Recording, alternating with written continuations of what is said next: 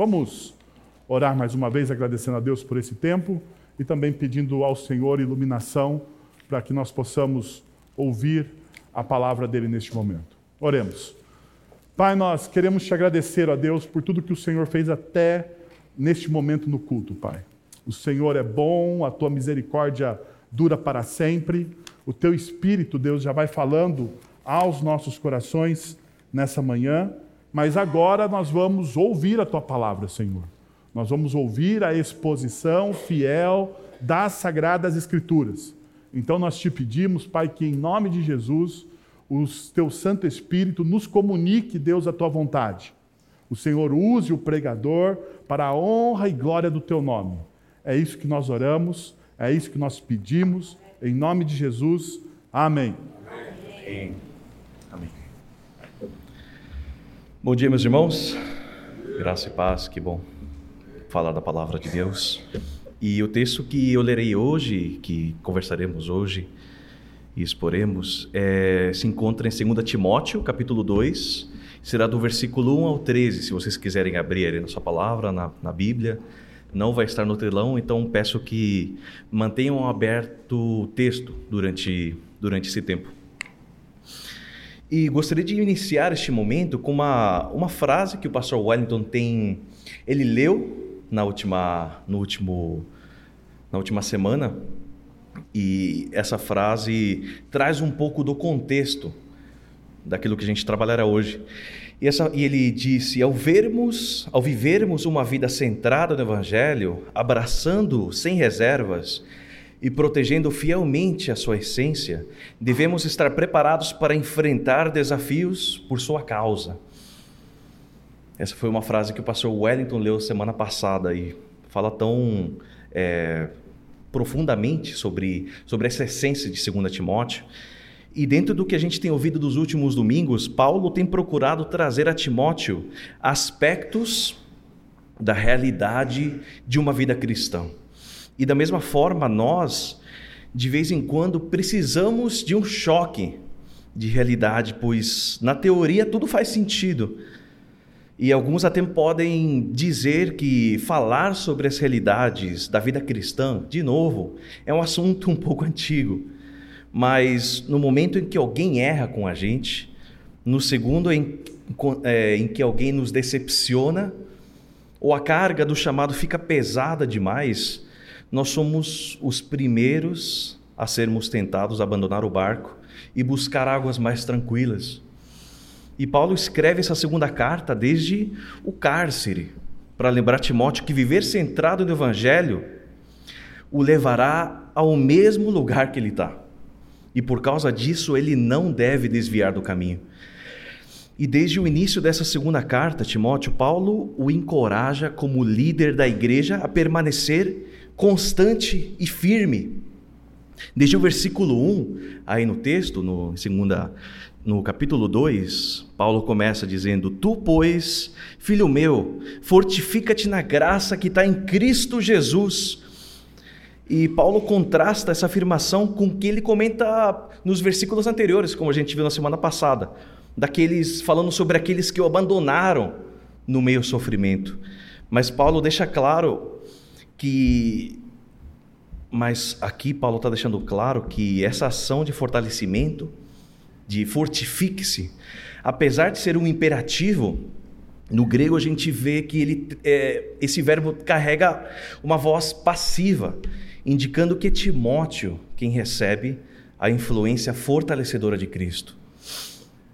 E aqui nos leva ao primeiro ponto do sermão, que diz: viva centrado no Evangelho, fortifique-se e Paulo aqui olhando para todo o sofrimento que ele mesmo está vivenciando, lembrando outros que outros tantos também que o abandonaram e olhando para Timóteo e sua longa caminhada pela frente, dá o melhor conselho que alguém poderia dar a alguém que ama.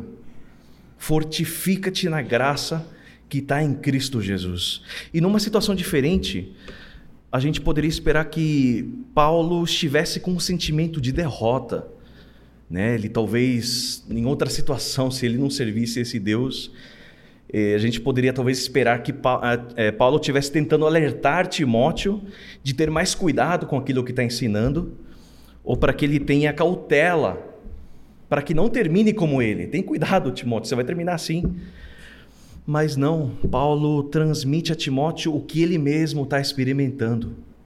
Paulo não transmite uma teoria, mas sim algo que ele tem vivenciado a presença sustentadora de Cristo. E é como Paulo estivesse falando, Timóteo, por eu me manter fiel ao Evangelho, eu tenho enfrentado todo tipo de mal e agora eu estou preso. Outros que estavam comigo me abandonaram, porque eles não entenderam que esse é o preço por manter uma vida centrada no Evangelho. E Timóteo, você, porém, não cometa o mesmo erro. Se mantenha centrado pois mesmo sofrendo, quem te sustentará será o próprio Cristo. E claro, não somente Timóteo recebe essa, essa força, esse fortalecimento, mas todo aquele que está em Cristo. E fica claro que uma vida centrada no Evangelho fará, consequentemente, que nós não estejamos mais no centro, os nossos santos desejos, como o pastor Wellington tem trazido, os nossos santos desejos, nossas santas necessidades, nossas santas vontades se tornam algo do passado, uma vez que a gente é alcançado pelo Evangelho. Nós podemos relutar, a gente pode reclamar, chorar, mas pouco a pouco o nosso barco, feito com a madeira do nosso ego, começa a afundar. Nós podemos tentar fortalecer esse barco, criar portos, procurar ir para a terra firme, mas uma vez que a gente é chamado por Deus, não existe volta atrás. E essa não é uma notícia que todos aceitam de bom grado. A maioria foge frente a essa realidade. E Paulo, no fim do capítulo 1, menciona Fígilo e Hermógenes, que o abandonam. Mais à frente, no capítulo 4, Paulo menciona Demas, que o abandona por ter amado mais o presente século. E não é de se surpreender que, ao verem o exemplo de Paulo, muitos sejam desencorajados, fiquem confusos e desejem voltar à terra firme. Ao ver a situação de Paulo, o romanticismo se esvai. Aquele primeiro amor é posto à prova. Nos choca perceber que é assim que Deus paga o salário daqueles que entregam a sua vida à propagação do Evangelho. Eu me lembro de um casal de missionários, amigos dos meus pais, que enquanto serviam no campo missionário, eles presenciaram diversas situações de companheiros de ministério que passavam por grandes dificuldades ou até mesmo passando por fome. E esse casal com três filhos, frente a isso, eles decidiram ir para os Estados Unidos para dar um futuro melhor aos filhos. E é uma família muito querida, nossa, amigos até hoje.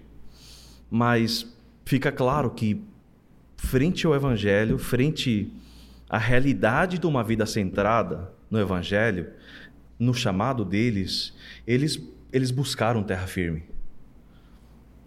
E essa é a realidade. Nós, quando a gente viver centrado no Evangelho, vai custar tudo de nós. Vai custar tudo. E o que se passa na nossa cabeça, no nosso dia a dia? O nosso desejo de estarmos plenos e supridos é o maior que o nosso desejo de que outros vejam a Deus?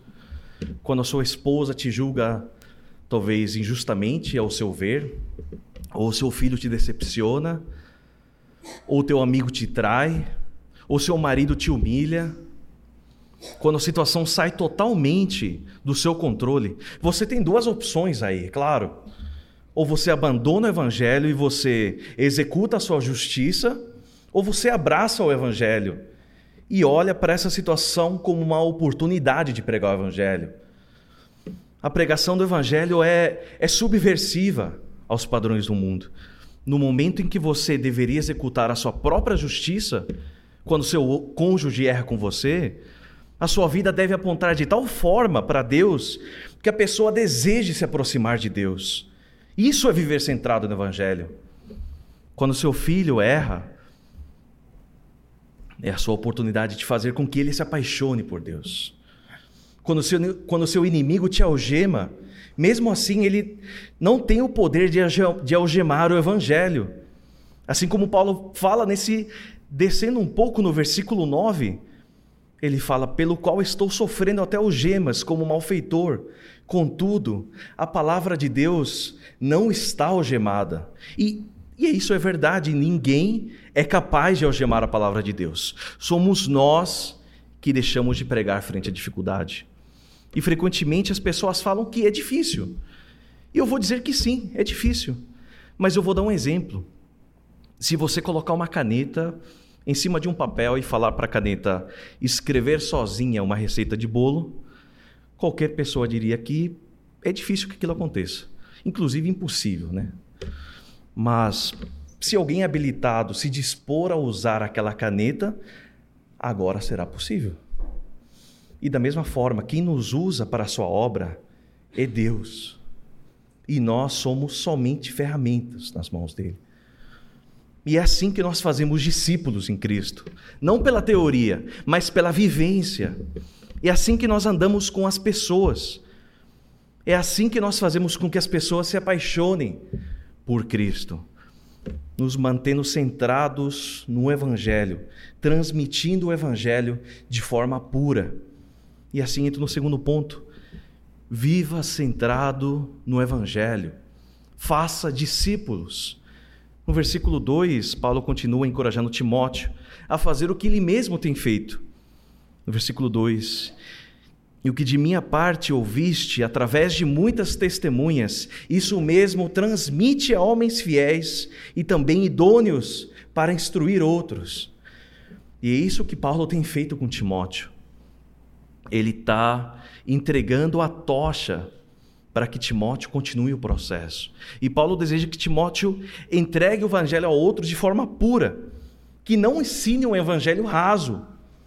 Um evangelho raso vai fazer com que pessoas fiquem entretidas por um tempo, mas quando a realidade bater na porta, fará com que essas mesmas pessoas fujam rapidamente. O evangelho raso fará com que as pessoas fujam diante da menor dor, do menor sofrimento.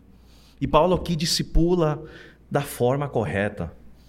Paulo não esconde a sua situação, ele não esconde a sua dor, não esconde a sua decepção, mas acima de tudo, ele não esconde a sua satisfação em estar sofrendo por Cristo. Assim como ele fala na primeira parte do versículo 10, um pouco mais abaixo, por esta razão suporto tudo por causa dos eleitos. Ele tudo suporta por causa dos eleitos. Tudo suporta por causa daqueles que foram colocados ao seu alcance para que sejam impactados pelo Evangelho. E ele continua no próprio versículo 10: para que também eles obtenham a salvação que está em Cristo Jesus, com eterna glória. E será que nós temos tido esse mesmo foco? Porque quanta resistência que a gente tem diante das coisas que nos afetam. Talvez a gente comece o dia pensando: hoje eu vou ter mais paciência, hoje eu vou conseguir. Mas cinco minutos depois, algo entra na nossa mira e a gente já perde o desafio. Será que isso não denota que o Evangelho não é central nas nossas vidas? Será que temos dependido de Cristo ou das nossas próprias forças? Porque quando nós vivemos centrados no Evangelho, nós somos encorajados a, a ver cada relacionamento como um potencial alvo da graça de Deus. E não somente isso, diante do Evangelho nós temos responsabilidades. Nós temos responsabilidades, irmãos. Nós vamos prestar conta diante de Deus por todas as situações e todas, todos os momentos onde deixamos de pregar o Evangelho. E eu não estou falando somente aqui de pregar o Evangelho na rua. Eu estou falando de pregar o Evangelho na sua casa, nas suas interações pessoais e íntimas. Porque muitas vezes nós somos muito cegos em relação a isso. Nós queremos que Deus nos use, nós queremos que Deus faça a sua vontade na nossa vida nós perguntamos, Deus, qual que é a sua vontade para a minha vida? E muitos jovens me perguntam sobre qual a vontade de Deus para a vida deles. E, e, a realidade é que nós temos uma ideia muito romântica sobre o que, que Deus quer. E eu, e, eu geralmente pergunto: o que, que você tem feito hoje com o que Deus tem te dado hoje? Você honra seu pai e sua mãe hoje? Você procura ter um relacionamento saudável com seus irmãos hoje? E a pergunta para você é que você aquele que deseja descobrir qual a vontade de Deus para a sua vida, para o seu trabalho, para a sua família. A pergunta é: você tem vivido para a glória de Deus hoje? Porque se você não cumpre nenhum dos seus papéis de Deus hoje na sua vida, naquilo que ele tem te dado, como que você quer cumprir os papéis de Deus amanhã? Nos seus relacionamentos pessoais, você tem feito discípulos? Os mais adultos têm levado os jovens a se apaixonarem por Cristo? Os mais jovens têm sido exemplos com os adolescentes ou até mesmo com seus pais? Não é só o papel dos pais viver para a glória de Deus, mas também dos filhos. E nessa caminhada cristã fica claro que é uma longa jornada. E Paulo deixa isso claro. E é para isso que o Evangelho nos impulsiona. E, e o terceiro ponto diz: viva centrado no Evangelho e persevere. Paulo, agora, a partir do versículo 3 até o versículo 13, procura despertar em Timóteo algumas imagens de perseverança, sobre o que, que significa se manter fiel ao Evangelho. Versículo 3 e 4, me acompanhem aí, e diz: Paulo diz a Timóteo: Participa dos meus sofrimentos como bom soldado de Cristo. Nenhum soldado em serviço se envolve em negócios dessa vida, porque o seu objetivo é satisfazer aquele que o arregimentou. E na minha mente sempre fica a imagem de Paulo tentando ser o mais claro, o mais cru possível. No versículo 13, ele chama Timóteo para que sofra junto com ele, porque esse é o objetivo do soldado de Cristo. É como se ele estivesse falando de Timóteo: um bom soldado não vai fugir frente à batalha, porque ele sabe pelo que se alistou. Um bom soldado pode se alistar por diversas razões, mas aquele que entende um pouco sabe o propósito do seu trabalho.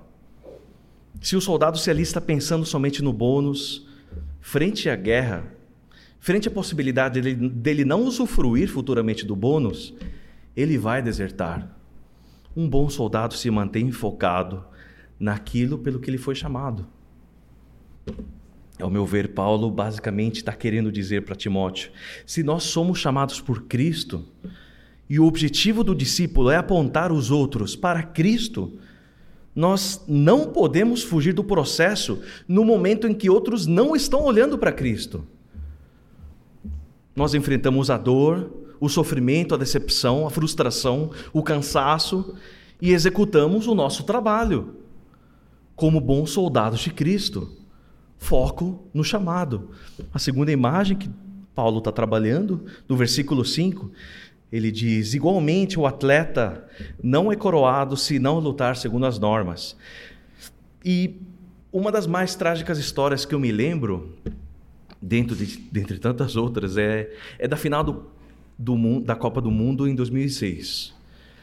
Sei quantos aqui assistiram esse jogo e quando o Zidane dá uma cabeçada no peito do Materazzi. Acho que alguns aqui lembram. E justo no momento que Materazzi tá, tá zombando dele durante o jogo, falando coisas que não deveria. E Zidane leva o cartão vermelho e França perde a final. Eles perdem o jogo, a final da Copa do Mundo. E frente ao sofrimento inesperado, à frustração, Zidane perde a cabeça, quase que literalmente. Dá uma cabeçada no Materazzi. E, e nós, com quanta frequência nós perdemos a cabeça frente a situações adversas do dia a dia. E, mas uma coisa eu entendo que é fantástica nessa imagem de Paulo é que quando ele fala sobre a necessidade de lutar segundo as normas, as regras. E qual é a norma frente à pregação do evangelho neste mundo? Isso me faz lembrar de João 16, 33. No mundo tereis aflições. Você queria que fosse fácil? Não vai rolar, não vai acontecer. Mas ele depois promete, mas tem de bom ânimo. Eu venci o mundo, disse Jesus. E a desculpa de que está difícil, a desculpa de que está estressante, não é válida, meus irmãos. Não é válida. Porque Cristo é contigo. E outra norma que Paulo, outra que Paulo fala em 1 Coríntios 10, 13, diz: Mas Deus é fiel e não permitirá que sejais tentados além das vossas forças. Pelo contrário, juntamente com a tentação, vos proverá livramento de sorte que a possais suportar. Por isso, diante da tentação, diante de querer cortar o caminho ou fugir, nós perseveramos, cientes de que Deus é fiel para cumprir a sua palavra. E a última imagem que Paulo usa no primeiro olhar pode parecer um pouco fora de contexto ou até distoante, porque até agora tem falado de sofrimentos inerentes a uma vida centrada no Evangelho. E de repente ele fala sobre frutos a serem colhidos pelo trabalhador. No versículo 6 diz: O lavrador que trabalha deve ser o primeiro a participar dos frutos. E no primeiro olhar, Timóteo, lendo essa carta, eu imagino Talvez ele, ele poderia pensar: que frutos são esses que Paulo colheu? Que agora ele está preso e possivelmente está nos últimos momentos da vida dele. Que frutos tão bons são esses que ele colheu? E é por aqui mesmo que eu percebo que essa imagem procura caminhar, porque fica muito evidente como outra imagem subversiva do Evangelho. Os frutos colhidos pelo trabalhador fiel de Cristo não são tangíveis nessa vida não é uma longa vida com direito à vista na praia. Viver centrado no Evangelho não vai te trazer descanso nessa vida. Vai fazer com que você colha frutos de sofrimento, para que a vida eterna seja gerada em outros. É uma luta não em prol das coisas daqui, mas em prol do reino de Deus. Deus nos dará força, nos dará da sua paz, da sua graça, nos dará perseverança, mas não é para que morra em nós, mas para que outros obtenham a salvação que está em Cristo Jesus. Assim como ele deixa claro no versículo 10, que a gente leu anteriormente. E tange de novo, de fato, na ideia do discipulado e do resultado do discipulado.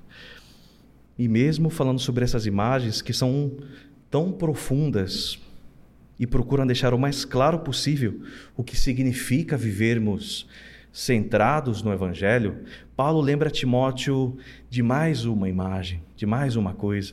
E esse é o último e quarto ponto, que fala sobre viva centrado no Evangelho, lembre-se de Cristo.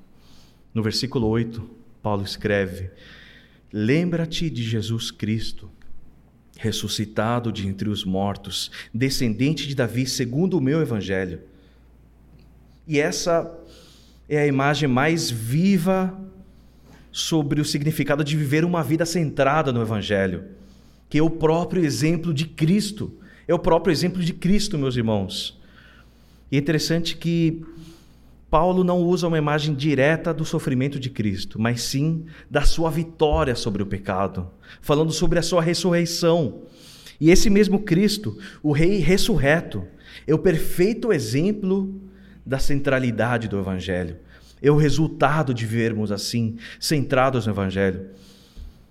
É o resultado de vivermos eternamente com Ele. Somos chamados por Ele, nós somos preservados por Ele e nós vamos reinar com Ele eternamente. E Paulo aqui mais uma vez demonstra o seu profundo amor por Timóteo, ao desejar tão firmemente encorajá-lo a perseverar. No versículo 11 e a primeira parte do versículo 12, ele usa umas últimas palavras de encorajamento frente a tudo que ele passou até agora. No versículo 11: Fiel é essa palavra, se já morremos com ele, também viveremos com ele. Se perseverarmos, também com Ele reinaremos. E esse é um dos últimos trechos para fortalecer Timóteo a se manter firme e a depender da graça perfeita de Deus. E aqui o mesmo é dito sobre nós, meus irmãos: se nós morrermos com Ele, nós viveremos eternamente com Ele. Se perseverarmos, com Ele nós reinaremos. E por fim, Paulo termina com umas palavras duras para Timóteo, umas, um, uma lembrança na segunda parte do versículo 12 e versículo 13. Paulo diz: Se o negamos, ele por sua vez nos negará. Pois, e se somos infiéis, ele permanece fiel, pois de maneira alguma pode negar-se a si mesmo. E, e isso não significa que se vivermos em pecado, ele nos salvará mesmo assim. Ele nunca fez essa, esse tipo de promessa aos eleitos. Vivam como vocês querem, que vou salvar vocês. Ele salva os que se arrependem e se voltam a Deus. Mas se não nos arrependermos, meus irmãos, Ele é fiel para cumprir a Sua palavra. E Paulo traz esse lembrete a Timóteo para encorajá-lo a permanecer fiel. A permanecer fiel. Deus é um Deus gracioso que perdoa pela Sua graça aqueles que se voltam a Ele. Paulo traz essa imagem a Timóteo, dizendo que ele Talvez poderá errar algumas vezes, sim, ele errará no caminho, mas para que não viva infielmente, para que não viva e permaneça infiel no processo. Meus irmãos, eu estou ciente de que essa não é uma palavra fácil de ouvir, mas eu quero que prestem atenção. Se nós desejamos viver fielmente diante de Deus, não há outra opção a não ser vivermos centrados no Evangelho. E uma vida centrada no Evangelho é uma vida marcada pelo sofrimento, mas um sofrimento que faz com que outros se aproximem e se apaixonem por Cristo. Porque quem nos sustenta em todo esse processo é Cristo, é o próprio Cristo. Se a nossa vida não apontar para Cristo, nós estamos sendo servos infiéis. se nós não nos arrependermos, ele nos negará. Assim como Jesus deixa tão claro em Mateus 7, 21, 23: Nem todo que me diz Senhor, Senhor, entrará no reino dos céus. Muitos, mas aquele que faz a vontade de meu Pai, que está nos céus. Muitos naquele dia hão de dizer-me: Senhor, Senhor, porventura não temos nós profetizado em teu nome?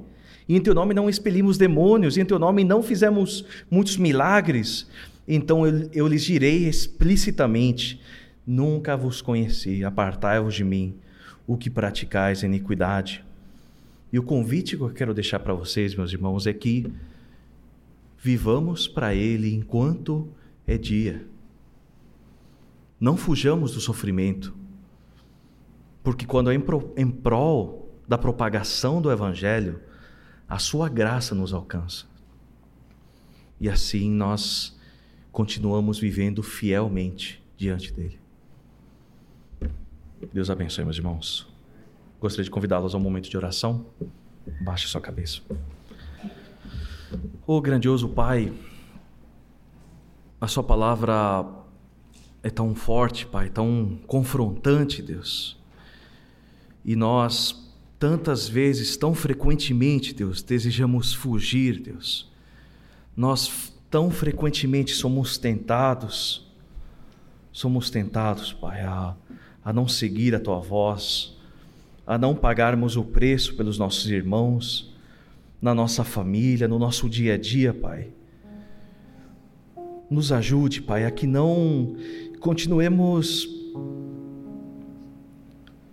levando isso para frente, não continuemos mantendo os nossos erros, procrastinando aquilo que o Senhor deseja fazer nas nossas vidas, procrastinando o que o Senhor deseja trabalhar em nós. Nos ajude, Pai. Nos ajude a depender de Ti, porque é o Senhor que realiza isto em nós. Nos ajude, Pai. Nós precisamos de Ti. Nos desperta, Pai que meus irmãos aqui nesta manhã, Pai, sejam despertos para a tua palavra, para viverem para o teu reino, Pai. É por eles que eu oro, Deus, e pela minha vida, Deus. Precisamos de Ti, Deus. Nos ajude a vivermos na missão de propagar o Teu reino, Deus, e o Teu Evangelho. Em nome de Jesus. Amém. Ah, vamos receber a bênção do Senhor. Pai, nós queremos te agradecer, Pai, por tudo aquilo que o Senhor fez, pela palavra exposta, pelos desafios lançados. Pai, que nós consigamos, como discípulos de Cristo Jesus, vivermos centrados no Teu Evangelho, Senhor. Seja qual for o preço, seja qual for o preço, Pai. Porque nós devemos nos apegar à palavra que Jesus nos dá, Pai, que nós devemos ser dignos ao lançarmos a mão no arado, nós não devemos olhar para trás, Senhor. Então nos ajuda, Deus, nas nossas falhas, nas nossas lutas internas, nos nossos medos. Nos dá aquilo que Paulo falou que o Espírito tem dado a nós, um espírito de coragem, Senhor. É isso que nós oramos, em nome de Jesus. Agora, irmãos, que a graça de nosso Senhor e Salvador Jesus Cristo, o amor de nosso Deus e Pai, o conselho, o consolo, o poder e a ação do Espírito Santo de Deus estejam sobre vocês agora e pelos séculos dos séculos. Amém.